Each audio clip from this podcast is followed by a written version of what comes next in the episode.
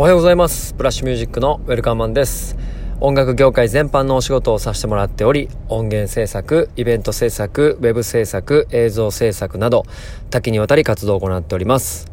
また、えー、レコード会社勤務、レーベルオーナーであることから、インディーズアーティストの活動サポートや、ライセンス周りの管理も行っております。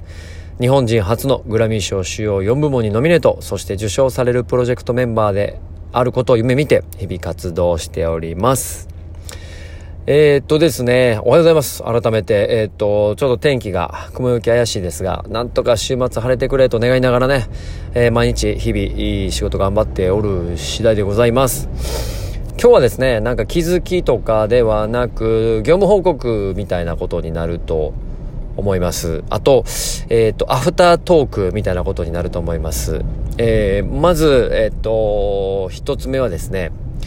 二つ目多分喋ってたら忘れてしまうんですけど、いつも。えー、メインテーマですね。はい。久々にですね、ロードトゥーグラミーっていう、あのー、ポッドキャストをね、更新しまして、2021年にグラミー賞を受賞するであろうアーティスト、ノミネートされるであろうアーティストをピックアップしようということで、今まで過去を遡って紹介してたんですけど、えー、未来予測ということで僕の得意分野で、えー、リニューアルしたというか、ちょっとコロナの期間ね、ずっとどうしようかなって悩んでたんでね、えー、リニューアルしてお届けしました。で、今回はですね、ブラックアピーズですね。えっ、と、ブラックアイドピーズをですね、えー、ピックアップして、えー、紹介してますね。で、アフタートークということで、ぜひそちらを先聞いていただければと思うんですが、えー、っと、2000年代にですね、あのー、一気に、えー、っと、R&B、R&B ヒップホップのシーンから飛び出してきて、え、っと、誰だか名前が飛んだんですけど、女性、えー、スーパーシンガーをね、メンバーに入れて、えっと、ヒップホップ R&B の世界からダンスミュージックに飛び込んでいって、ダンスミュージックから、えっと、いろんなことをね、やってて、で、特に僕はその、プロデューサー、メインプロデューサーである、ウィル・アイアムがもう本当に大好きで、彼のアルバムは全部聴いてまして、で、要は、世の中に出てきてね、グラミー賞取った時は、ヒップホップ R&B の最先端っていうか、メッセージ性の強い、えっと、すごい感動的な音楽を表現してたんですけど、どんどんダンスミュージックに進化いくしていくんですが実験的なアルバムがすごく多くて。でえっとブラックアイドピーズのアルバムちょっと遡って皆さん聴いていただきたいんですけどあのね常にテクノロジーと戦っているアルバムなんですよ。で音のえー、音像って言われるね、音の配置するものだったりとか、まあ、音楽でベースのあり方、キックのあり方、アレンジのあり方とかも、本当にシンプルだけども、なかなか今までにないリズム感だったりとか、音の選択、えー、で、アレンジもね、どこがフックで、どこが、あの、A メロ、B メロかわからないような展開をしつつも、一曲がすごくシンプルにまとめ上げれてる素晴らしさだとか、んとにかくね、あのー、こえっ、ー、と、2010年代の、えっ、ー、と、ダンスミュージック関係のアルバムは、本当に素晴らしいと。で、しかも個性があるんで、もう、ポピュラリティっていうよりかは、ブラックアイドピーズしかできへんな、このダンスミュージックみたいなね、追求の仕方をしてていたので、そこももうすげえリスペクトしてました。で、もう一つはですね、ウィル・アイアムの個人的な作品があって、えー、 About Girl っていう、まあ、女性に向けたメッセージをテーマにしたアルバムなんですけど、えっと、まあ、それは自分のお母さんも女性なのでね、お母さんに対してもそうだし、付き合っていた彼女だったりとか、まあ、いろんな女性に対してのメッセージアルバムなんですが、これね、レコーディングが非常に面白くて、ウィライアムは DJ もするんですけど、DJ でヨーロッパツアー回ってる間に、まあ、移動の新幹線、飛行機などの間に、なんとね、まだ当時スマホがなかった段階、ガラケーの時に、アプリみたいなものを開発して、えー、っと、まあ、スマートフォンみたいな状態に、えー、っと、いわゆる自分の作った楽曲データを取り入れて、えー、サンプルを作り、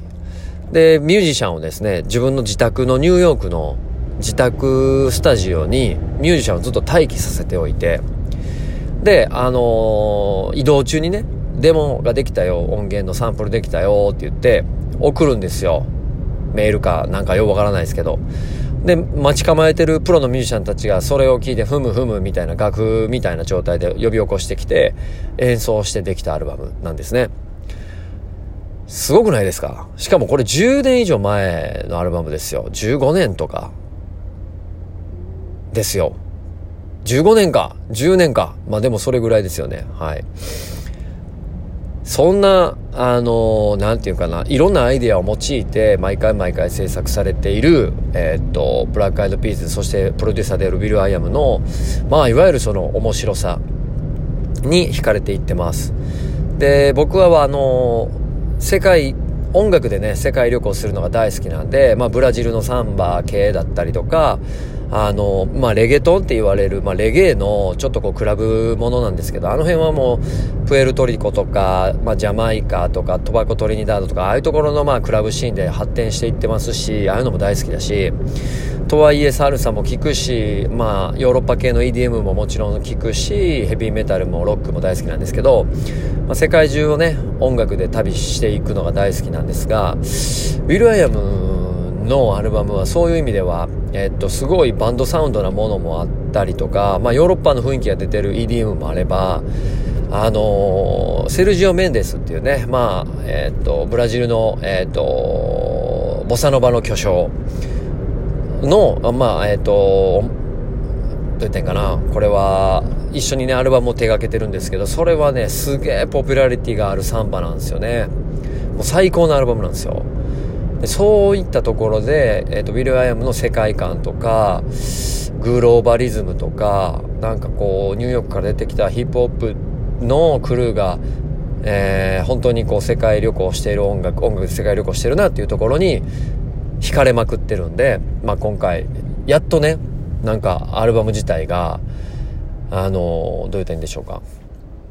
こう狙いに行ったなっていう感じしたんですね今までの作品はちょっと狙いに行った感はなかったんでね、オリジナリティみたいなところにフォーカスしてたんかな。テクノロジーとか、